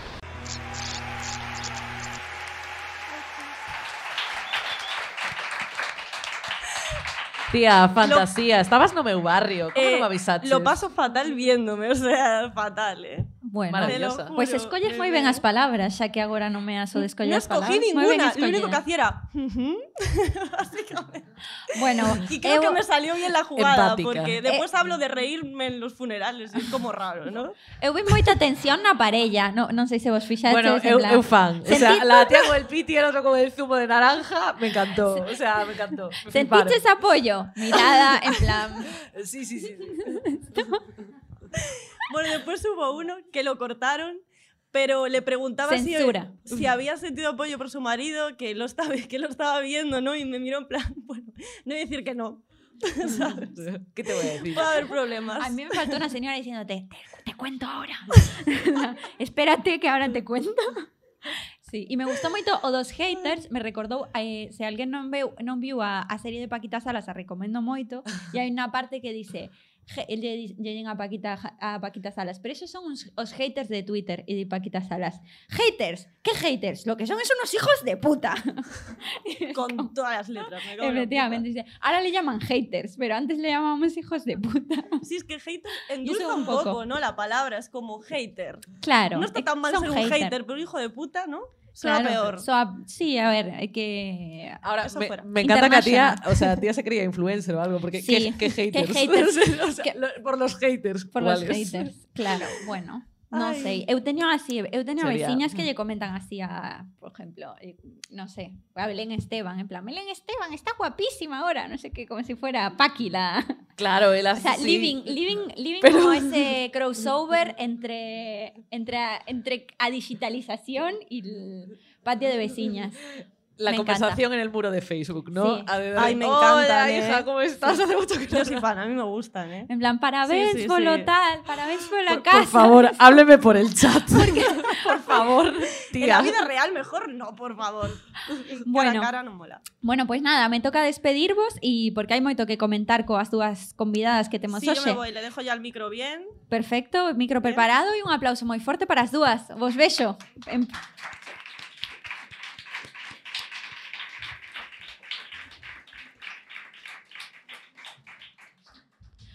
Bueno, eh, lle dou a benvida ás nosas convidadas, eh, a Isabel Sanón, que a temos por aí, psicoterapeuta especializada en traballo con mulleres, eh, que bueno, que ademais no- nos contaba non, na nosa biografía que ela xa comezara como de moi nova en, a- en, en traballos na loita contra a violencia de xénero, a mí me parece fundamental non ter esta trayectoria activista eh, creo que, que, que, que vos pon moito en valor as profesionais que traballades sobre este tema. Non é o mesmo, eh, antes falaban de psicólogos e ademais falábamos sempre en masculino, como nos costa non vernos as mulleres, entón falaban de psicólogos e eu dicía, jo, é que non é soamente non soamente ir á terapia cando precisas, senón tamén ter unha psicóloga feminista que, que te saiba entender, que te saiba escoitar, que, que non replique determinados discursos patriarcais que, que, bueno, que nos ten pasado a todas cando ao mellor imos a consulta. Así que un placer para, para min ter a Isabel Sanón, que ademais a coñezo por redes, me encanta o traballo que faz de difusión, que ademais é un traballo non pagado, eh, pero que dende aquí valoramos moitísimo, as que non temos pasta aínda para, para ir a psicóloga, pero agradecemos moitísimo ese traballo que facedes. Así que un placer terte con nos, Isa. Un placer igualmente, muchas gracias, buenas noites. Bueno, e aquí eh, tamén teño eh, ao meu carón a Lucía, outra Lucía. O sea, como la, nu- nuestras Lucías nos nosos programas son maravillosas sempre. Eh, e bueno, e me encanta, eres a fundadora e a directora do proxecto Emo, do, da Fundación Emoya, pode ser? Eomaya. Eomaya. Contanos un pouco, que é a- esta fundación? Pues mira, Eomaya es el nombre que se le dio a un mamífero placentario cuando aún era un gusanito. Y Eomaya es un poco como esa placenta, ¿no? Es que se ocupa de hacer que dos naturalezas eh, diferentes puedan convivir, ¿no? Que es lo que pasa un poco en la barriga de, de mamá. Y bueno, somos así un poco entre Robin Hood, eh, entre, bueno, somos eh, mujeres, hacemos acompañamientos y, y, bueno, nos metemos en problemas, en, en dificultades y, y buscamos soluciones. Moi bien, do, do noso clube. Entón, sodes Sí, sí. histéricas históricas, me parece. Sí, sí, sí, somos histéricas Bueno. Isa, eh, contanos un pouco como ves isto da saúde mental en, en consulta. Para que se precisa a perspectiva de xénero eh, a hora de, de facer terapia? Pues fíjate, yo creo que em, es eh, importantísimo, como decías tú hace un ratito, ¿no? que, em, que se introduzca esta perspectiva de género o perspectiva feminista, em, sobre todo en los espacios en los que estamos trabajando con mujeres, no solamente, pero evidentemente pues aquí es donde más eh, esta sensibilidad va a hacer muchísima falta. Se tiene en cuenta esta perspectiva eh, tanto para trabajar con el contenido como incluso yo diría el tipo de relación terapéutica que se crea con la mujer.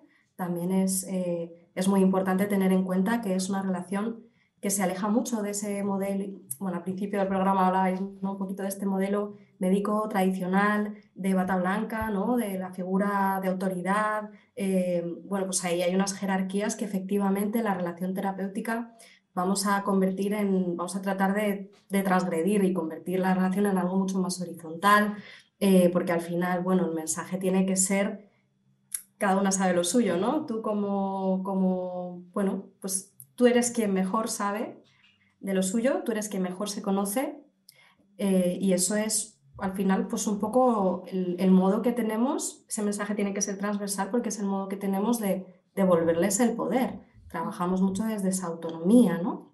No queremos reproducir esos mensajes que ya escuchan demasiadas veces fuera de las sesiones del tipo, quita que tú no sabes, ¿no? O yo sé más que tú.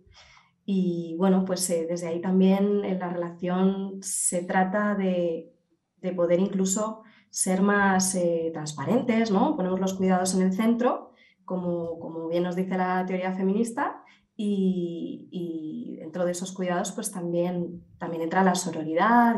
Es una relación, yo diría, más horizontal, más transparente, más, de, más de tú a tú, ¿no? Y luego, bueno, contenido, pues teniendo en cuenta que eh, los factores socioculturales afectan una barbaridad a, a- a cómo desarrollamos y a qué, incluso qué tipos de malestares desarrollamos, eh, mujeres y hombres, ¿no? Pues hablabais, por ejemplo, de, de depresión, de ansiedad.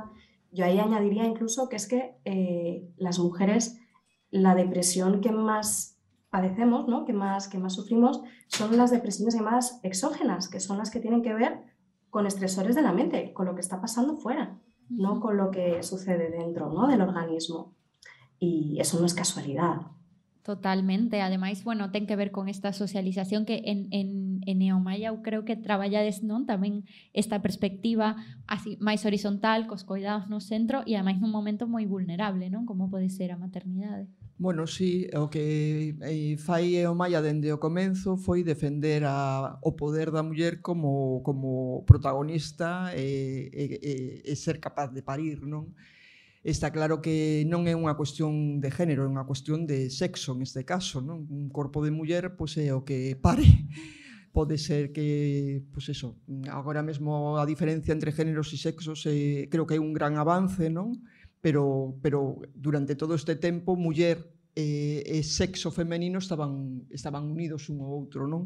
Entón, isto que daba lugar é que moitos, eh, moitas responsabilidades a nivel social pois, se lle cargaran sobre a muller, cando en realidad eh, calquera dos dous géneros pode asumir eh, estas responsabilidades a nivel de coidados, non tanto para, o, para a muller que acaba de parir, que supostamente pois eh, necesita uns cuidados porque a muller que pare pois pasa por un proceso que non quere decir que sea eh, eh, mortal, pero sí que é algo que non ocurre todos os días, non parir, no. pois bueno, ocurre poucas veces e bueno, é un cambio grandísimo, non, no corpo da muller e bueno, e logo está a criatura, non? Entón este cuidado que se necesita tanto como pois eso, de, de, de cuidado, atención, protección e tamén autoridade moral, non? que é o máis complicado. Non? Autoridade moral non no sentido de poñer unha autoridade, sino bueno, todos, toda este aprendizaxe que un neno pequeno ou unha nena pequena ou un nene pequeno necesita eh, para, para, para desenvolverse con seguridade, non? Entón, bueno, aí a muller ten moita intuición porque quen, quen pare con poder, cría con poder, non? E unha das cousas que fai a medicina é non ter en conta que o corpo da muller é, é diferente de o corpo que se estudia en medicina que é o corpo masculino, non? Entón todo o seu cóctel hormonal, todas as súas os seus componentes, pois non se teñen en conta e, e moitas veces eh, como non se sabe, o que se fai é medicalizalas e eso pois eh, engade muitísimo muitísima desconexión da muller coas súas propias emocións e sentimentos e intuición eh, unha, unha pérdida de poder grandísima, e, eh, bueno, porque non se sabe como tratala, non? -huh. Entón, bueno, se, se lle dan unos psicóticos como se si, si eso fora a solución, non? Cando iso aínda engade muitísimos máis problemas, non? Sí, o sea, aí eu vexo unha liña tamén co que falaba Isa, esa a veces infantilización que se fai de nós, que claro, en algúns momentos vulnerables, pois pues, é máis que nunca, como pode ser o momento do parto, pero como poden ser outros momentos non da nosa vida, onde nos din, bueno, pois pues, espérate que este señor que non te acade, o, o que vos contaba antes do, da, do psicólogo da Seguridade Social, non? Que te escoita tres minutos e te di, vale, pois tómate estas pastillas e xa está, xa podes ir traballar. Es como, e, a, e ao mellor o que precises é un trato máis humano como que dicía Isa, non? Escoitarte, ver cal é a túa problemática, ver cal é o teu entorno e o teu contexto, porque ao mellor non é un problema teu, eh, o problema é que tes que xestionar eh, un contexto onde tes ti a carga mental.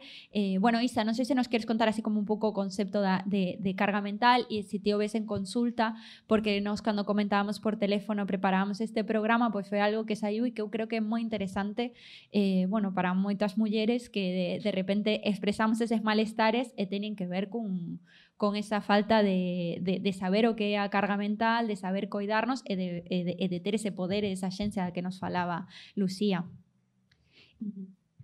Y realmente ahí, cuando, cuando hablamos de cómo impacta el contexto ¿no? en nuestra salud y en concreto en nuestra salud mental, tendemos a pensar mucho en esa punta del iceberg, ¿no? como es, por ejemplo, como son las violencias más explícitas, que por supuesto es, eh, es, es algo extremadamente sangrante y es algo eh, lo que incluso a pesar de ser tan sangrante, pues hay mucha negación, ¿no? Hay, hay, mucho, hay mucho negacionismo de, de todo este tema, eh, hay mucho de, mm, iba a decir desconocimiento, más bien ignorancia elegida, eh, pero se nos olvida que debajo también hay, como dices, por ejemplo, muchas sobrecargas, ¿no? Muchas otras violencias que incluso creo que es importante llamarlas también violencias. Para mí la carga mental es, es violencia, porque al final es, eh, bueno, fruto de esta socialización por la que las mujeres somos eh, para otra, los demás, para otras personas, o incluso, como dice Amelia Valcárcel, que a mí me encanta, eh,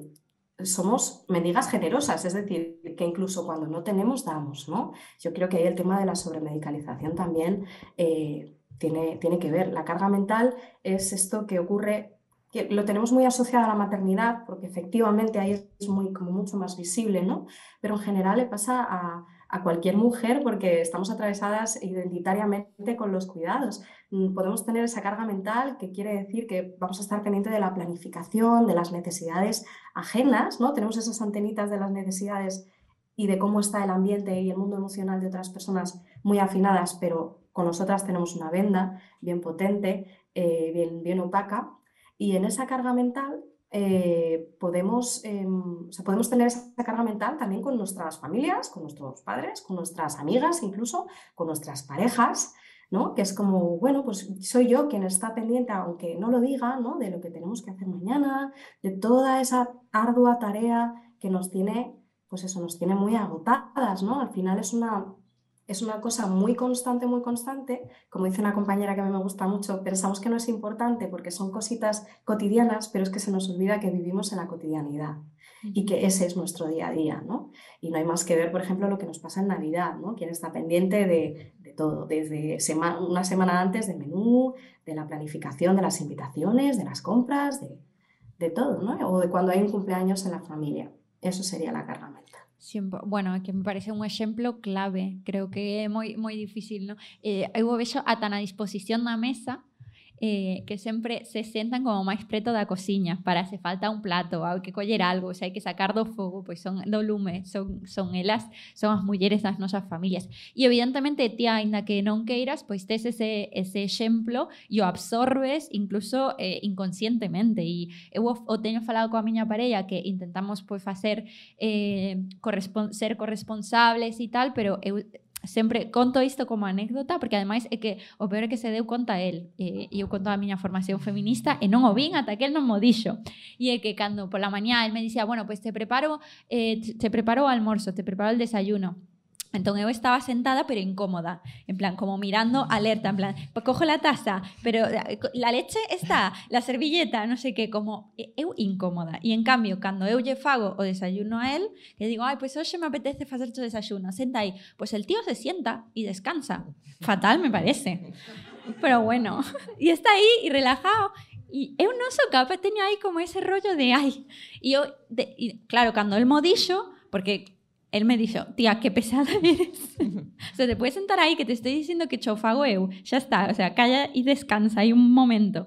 E es como, claro, eh, Realmente eu tiña a miña nai e os meus pais dicindo como, pero non, le, pero levántate, non vas a hacer nada, pero todas esas bromas que che din cando eres pequena de, bueno, a ver quen quere casar contigo. en plan, casar, una, que dice esta persona? Hai unha necesidade de agradar, non? Hai unha necesidade de agradar e de algún xeito eso fai que eh, compremos ese afecto, non? O sea, hai unha, unha baixa autoestima en xeral porque non somos nomeadas, porque moitas veces, pois pues eso, eh, eh, non nos noman, non nos nomean de pequenas, non? E, eh, eh e non nos e, eh, agora hai unha diferencia, porque agora entre nós sí que existe unha sororidade que mm, que cambiaron as cousas, pero antes era unha competencia eh, terrible por conseguir ese home que en un momento dado nos pudera dar a posibilidade de sentirnos seguras.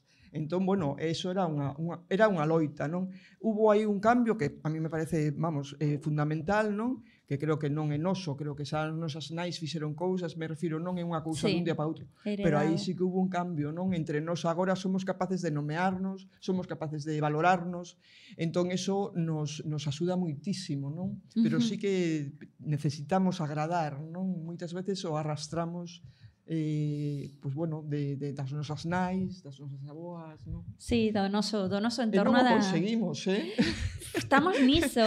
porque, porque, bueno, sí, pero non, me refiro, tamén os homes teñen outras necesidades, non? Entón, bueno, seguir manténdonos en ese, en ese, en ese cliché O sea, é hora de que cambiemos tamén nos, non? Sí, de feito a mí me pasa que estou agora con obradoiros en primaria e entón unha das actividades é escoller eh, a que nos gusta de nós mesmas e de nós mesmos. Jo, e deles todos son graciosos e divertidos e nós somos amables e boas. y cariñosas. Y, sí, ser boas, claro. Y es como, sí, sí somos, pero jo, y más cosas, tamén somos no, divertidas. Tamén somos divertidas, sí. Sí, e jo, pois aínda está aí a socialización, efectivamente, mm. cuesta moito, pero bueno, que eu tamén hai, hai algunha medín. e esta non é divertida, pero está, é, é que esta non é, non é que sexa divertida, é que está tola. claro, é que aí bueno. está un pouco estigma social, non? un home pode ser estrafalario, pode ser original, pode ser, bueno, moitas cousas, pero unha muller cando fai cousas que se saen un pouco das cousas, está tola directamente, non claro. estrafalaria, non original. E que non me imagino non... un Ainatius, chicas. non me imagino, o sea, quero dicir, e non, e non é que non teñamos non, non, a ver, non son capaz de, de, de ver unha persoaxe así. Nos custa, o sea, que nuestra loca es Enar. Claro, bueno, non sei claro. se a coñeces, non? A monologuista, pesco. Que es una que sí, pero que joe, veo a, a distancia Sí, sí. entre Sí, entre Ignatius y Non simpatizamos con la loca que que, que, que nomean, non Nos- simpatizamos, ao no. contrario, a un, a Nos humillamos, custa. sí, sí, sí. E é, sí. é fantástico porque nós cando sentimos un pouco de locura realmente podemos ser moi felices, non? E moi divertidas, e moi graciosas, non? Porque, bueno, a locura pasa un pouco por eso, por saírse de uns marcos e facer cousas diferentes. Ujú. E, bueno, entón, bueno, sería bo recoñecer que nos recoñeceramos nós mesmas en esa locura eh, sendo eh, tendo ese sentido de humor simpático cara a nós, e decir, bueno, pues de rirnos de ¿no? nos mesmas, molaría moito, sí. Eh, sí, sí, sí, sí, sí, y que- sentirnos ridículas, ¿no? Ujú, qué guay. Ese miedo, ese que decís, que me parece súper interesante porque al final es, eh, es una de las emociones que más me encuentro yo, por lo menos, ¿no? En sesión, son la culpa, por supuesto, pero también la vergüenza. El miedo, la tristeza, la vergüenza, o sea, sentirnos inadecuadas constantemente. Eh, es, mm, claro, al final, ese miedo al ridículo tiene mucho que ver con el miedo al rechazo, el miedo a, el miedo a la soledad. ¿Cuántas veces no nos dirán, ¿dónde vas tú tan solita? ¿no? O, ¿Qué vienes tú sola? Toda esta, pues al final es que es nuestro miedo más fundamental, quedarnos solas. Y, Total. y ahí está. Sí, sí, Total. sí, sí. Que, so, que como se chama? Que, so, que, e que, e que por que ser so, o sea, que soltera non é soa. Eh, que a min foi algo que me costou, o sea, que teño crear esa rede, entender, mover un pouco eses marcos de da parella non como como cúspide, digamos, da, das nosas relacións sociais, sino como non, non sei como ves eh, como vedes Bueno, primeiro, a- Isa, te teño que facer esta pregunta porque estaba agora lembrando como as cousas que saíron na entrevista.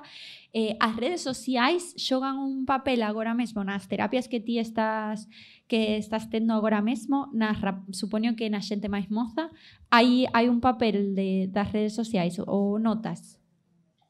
Muchas de ellas sí. Y además hay veces que trabajamos en, en darse un respiro, o sea, ¿no? O sea, darse un respiro de, de días, de horas, de lo que necesiten, porque mm, me encuentro como dos, dos cuestiones. Una es el tema de las comparaciones, ¿no? Cuando estamos más bajitas, eh, tendemos más, porque al final comparar, el cerebro es un comparador nato y lo vamos a hacer porque tenemos esa necesidad de encajar, ¿no? Pero cuando lo, lle- lo llevamos a un, a un límite en que ya nos empieza a afectar al estado de ánimo y, y a la salud, entonces es cuando solo nos comparamos en eso, en lo que sabemos que vamos a salir perdiendísimo, ¿no? Y solo voy a fijarme en esas personas eh, que me van a hacer mucha pupita las comparaciones. Entonces, eh, eso es lo que me encuentro por un lado, eh, genera mucha angustia, al final es un poco eh, pues unir a, unir a peor en todo esto, ¿no? El- incluso aunque se encuentren con mensajes positivos, que hablaban antes de que hay mucho mensaje negativo, que es verdad que hay que cuidar dependiendo de cómo estés, ¿no? Pues hay que cuidar un poquito la información que te, que te entra. Es que incluso aunque aparentemente sea algo positivo y entretenido y demás, si estamos así, va a ir por ahí. Y luego, por otro lado, me encuentro mucho automachaque por eh, pasar demasiadas horas, por ejemplo. A lo mejor no identifican tanto eh, que les esté haciendo sentir más pequeñitas, ¿no? Mm, porque tenemos también luego esa prisa del, del tener que llegar a algún sitio que no sabemos muy bien cuál es, según nuestra edad. Parece que y el otro día escuchaba a Lara Pasquinelli decir, eh, somos demasiado jóvenes para ser viejas, ¿no? Porque parece que tenemos siempre el reloj en la mano y que no llegamos, no llegamos. Entonces no nos vamos a comparar solamente con el tema físico, que también, ¿no? Que es, se da muchísimo, sino con qué está haciendo la gente, dónde está la gente, qué tiene, qué posee la gente. eh, pero luego también es ese, un poco ese automachaque, ¿no? De yo no debería perder tanto el tiempo en redes, debería estar haciendo otras cosas. Y ahí, bueno, pues también se puede trabajar. Autoindulgencia, ¿no? Como, como ferramenta política tamén, perdonarnos. Totalmente.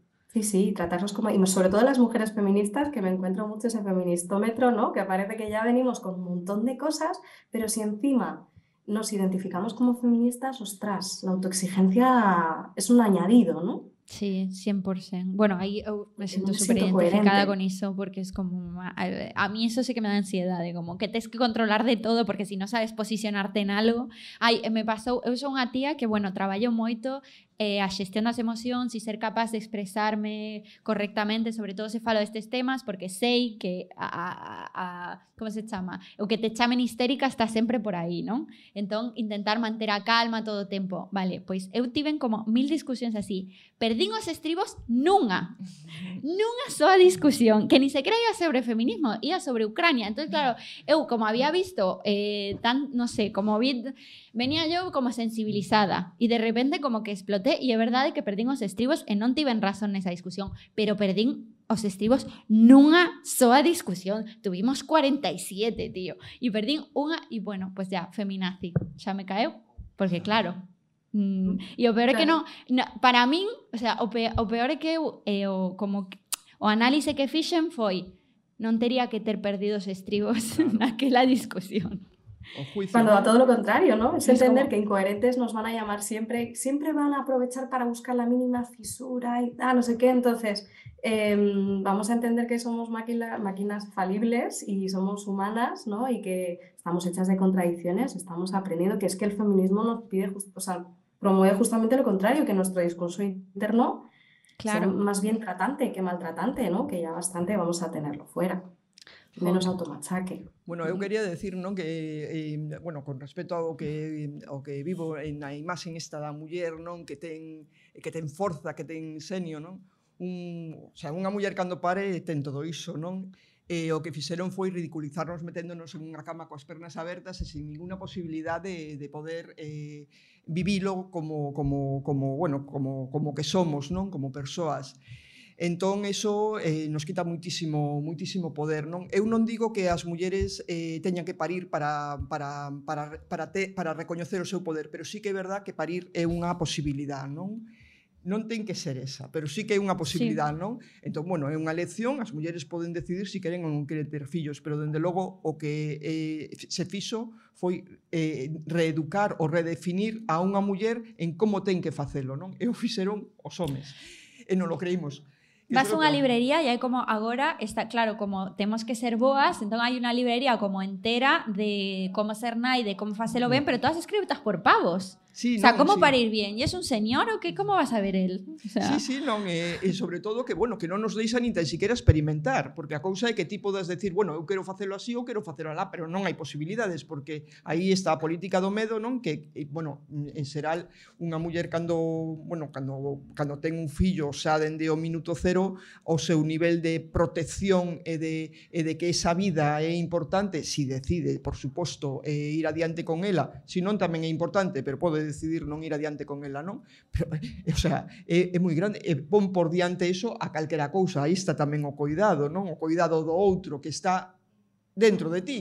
Entón, eso crea unha, unha, unha, unha, unha unha confusión enorme nas mulleres, non? É un momento en que, bueno, en que carne de cañón, non? Aí se mete toda, todo o que o sistema porque, bueno, porque pagas o que cesa, o que cesa, pagas o que se é un, é un produto de consumo se ter un fillo, non? Entón, bueno, eh, es, é, é un, é un, é, ha sido como moi... No, non lo hemos creído. Ahora, por suposto, hai moitas mulleres que queren saírse de aí e eh, demostran que eso non é o único que hai, pero, pero vamos, está costando moitísimo, moitísimo, porque xa non é no momento do parto, é moito antes do parto, onde as mulleres son... Eh, eh, aleccionadas para que fagan as cousas e con un montón de amenazas que se si non as fan como se dice va a pasar se te va a morir tu hijo, te vas a morir tú, vamos a morirnos todos. Entonces esto es, es un drama. Entonces, bueno, al final, pues claro, que fas? Pues te abres de pernas e te, fa, te deixas facer o que claro. queiras. Pero, sí, vamos, señor, o que vostede diga, claro. Eh, eh, a verdade é que antes se miraban os partos, porque ocurrían nas casas, non? E, dende logo, eu, vamos, que he asistido a moitos partos na casa, pois podo decir que vamos, que as mulleres parimos de maravilla, o sea, o sea, e, par, e agora é un momento ideal porque existen hospitais moi cerca que se existe algunha dificultad, pois te vas ao hospital. Pero me refiro que no hospital poderían estar moito máis tranquilos do que están. Entón, bueno, estamos así. Isto crea moitísima, moitísima impotencia e moitísima, eh, moitísima depresión posparto, que son depresións posparto que se van... Eh, heredando. O sea, moitas de nós somos fillas da depresión posparto. Eh? Porque nosas, nos, bueno, as nosas nais, eu son un pouco máis maior, non? Pero han sido mulleres que han sido anestesiadas, que non han estado presentes, que, que han sido... Eh, entón, bueno, moitas de nós temos eh, unha dificultade moi grande en recoñecer que é o que pasou, porque en ese libro en blanco o primeiro que escribiron foi medo, foi agresión, foi que este mundo é violento, nos deron unha palmada en el culo para que supiéramos que teníamos que vivir espabilados, e isto é irreal, isto non é necesario para nada, non? Entón, bueno, a forma de nacer pois, eh, é moi importante na, no, no desenvolvemento de, das persoas, non? Uh -huh. Sí, bueno, de feito, miña nai sempre conta cando, bueno, que cando eu nacín, eh, que, que no momento do parto, o primeiro que fixeron é que quitar, o sea, quitarme para, non sei se si cortarme el cordón umbilical, me imagino, bañarme, o todo o que tiveran que facer, e logo ya deron a mi tía. Y mi madre siempre di como en tono cómico, pero eu ahí detecto cosas.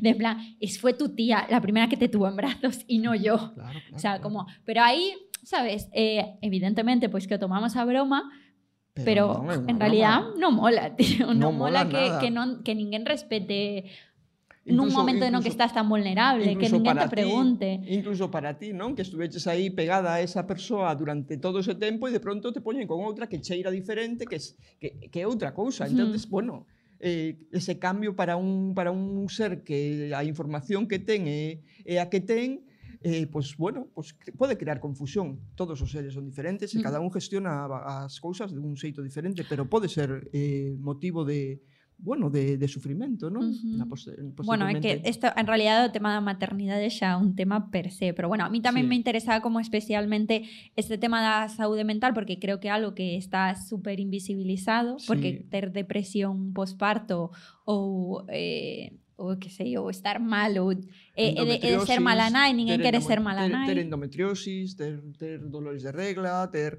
todo o que sea cousas de muller, pois pues a verdade é que está todo... Mm, pues, uh -huh. bueno, Bueno, histéricas, non? Que ao final vende eso de vende histeria, vende útero e vende da nosa condición como muller. Por suposto. Non sei, Isa, se queres contarnos algo antes de que despidamos o programa. Bueno, eh, grazas por un pouco, me fixeches un pouco de terapia de gratis, te direi. Me encantou escoitarte. me sinto como, bueno, Isa me dixo que tiña razón, vou agora volver a casa dicir que teño que ser máis boa comigo mesma. Non sei, de, dende a túa experiencia, que, que, que mensaxes nos dirías tamén para que, que facemos para acompañar as amigas que, están, que están pasando agora por un momento de, de, de, problemas de saúde mental? Como podemos acompañar? Pues yo creo que muy en la línea de lo que decía antes, ¿no? Eh, tanto la compañera como yo, de la relación, cuidar esa relación desde el, desde la, favorecer la autonomía. Al final no tratar de, de presionar, ¿no? Que muchas veces son reacciones normales, que, pero que responden a tu propia frustración de no saber, de no entender, de no querer ver a una persona a la que quieres que lo está pasando mal, ¿no? Entonces, bueno, pues no presionar, no culpar, por supuestísimo, ¿no? Eh, no aconsejar si no nos lo piden. Al final, un poco todo esto tiene, redunda en lo mismo. Estar, estar es importante, pero mira que nos cuesta estar y punto, ¿no? Eh, un poco eso sería. Perdón. Gracias, Isa. Bueno, e, e ti, bueno, tens, tes unhas xornadas, nos queres contar, Lucía, un pouquiño, por se hai alguén quere lle picou a curiosidade do pois, que sí. é o Maya, vos quere coñecer un pouquiño mellor? Pois sí, organizamos un mm. congreso que se chama Parto de min, Vindicación dos Dereitos do Parto, Eh, é un congreso que, sobre todo, é o 3, o 4 e o 5 de suño en Allariz, e sobre todo eh, ten un componente social, non solamente está dirixido a, mm, a mulleres que van a parir, senón que está tamén dirixido a profesionais que coidan a esas mulleres que van a parir, non? E sobre todo a mulleres e a profesionais que coidan a esos seres que están por chegar. Uh -huh. Entón, bueno, eh, xa levamos moitos anos, en, en Emaia levamos moitos anos co proxecto de Criadeira e, bueno, e fixemos este congreso que, que bueno, está eh, paralelamente hai unha exposición de arte de mulleres, bueno, son todas mulleres porque son todas as que se apuntaron son mulleres, porque en principio non o pechamos as mulleres, pero todas son mulleres. E... Ese é o mellor truco para que non... Porque se ti o pechas, entón hai tíos que protestan. En plan, nós queríamos ir, pero se o abres non se apuntan nunca. Bueno, entón, bueno, eh, eso, as persoas que se queiran a chegar, pois eh, aí, eh, bueno, antes puseron a, a páxina, eh, en Fundación Emaya está na páxina web, a temos cuidada, eh, e, eh, eh, bueno, será un placer que, dar este primeiro paso, porque a idea é pues, seguir porque levamos tempo e, e, eh, e eh, nos damos conta de que é necesario seguir. ¿no? Pois seguiremos atentas e, e oh, desde logo eu creo que vas ter que volver para falar de, de maternidades que é un temazo do que controlo máis ben pouco, a verdade. ¿eh? É un temazo porque en feminismo a maternidade ata, bueno, hasta certos anos estaba considerada parte de, de, que, de que tú entrabas polo sistema fascista, non? Porque entrabas pola familia. e Tal. Claro, porque entón, madre e... Entón mm. agora sí que existen xa mulleres feministas que, que reivindican a a, a maternidade como unha parte máis de, de, do Como feminismo, unha non? posibilidade máis, sí, efectivamente. Bueno, e a ti, Isa, onde te podemos seguir? Onde te podemos seguir escoitando? Pues a mí me podéis encontrar en, en mi página web, isabelzanon.es, así de fácil. Muy Y lo mismo en redes, sobre todo en Instagram. Eh, disfruto mucho divulgando, como, como decías antes. E o faz moi ben, ademais. Así que, bueno, moitísimas grazas. Moitísimas grazas ás dúas por estar aquí. Vos despido cun forte aplauso e ata a próxima. Moitas grazas. Muchísimas gracias. Equipazo.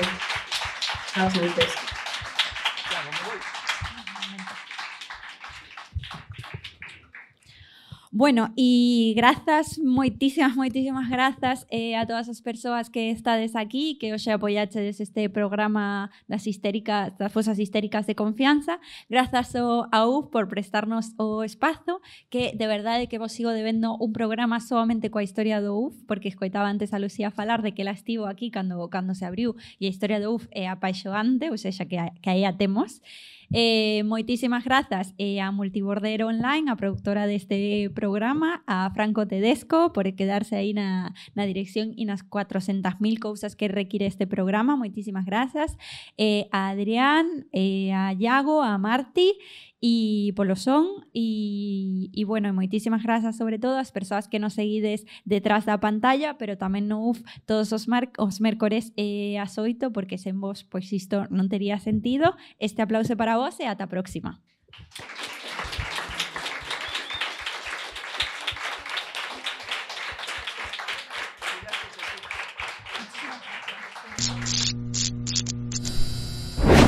Multiborder Online. xogamos coas túas fronteiras. Histéricas, históricas, histéricas, históricas, histéricas, históricas, o poder sororo xa verás. Se ainda nos queren calar, xuntas fortemos berrar, cunha soa voz xa non poderás.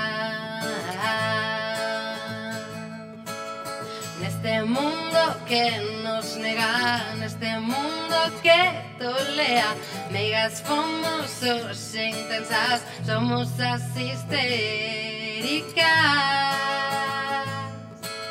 Histéricas históricas, histéricas históricas, histéricas históricas, o poder sororo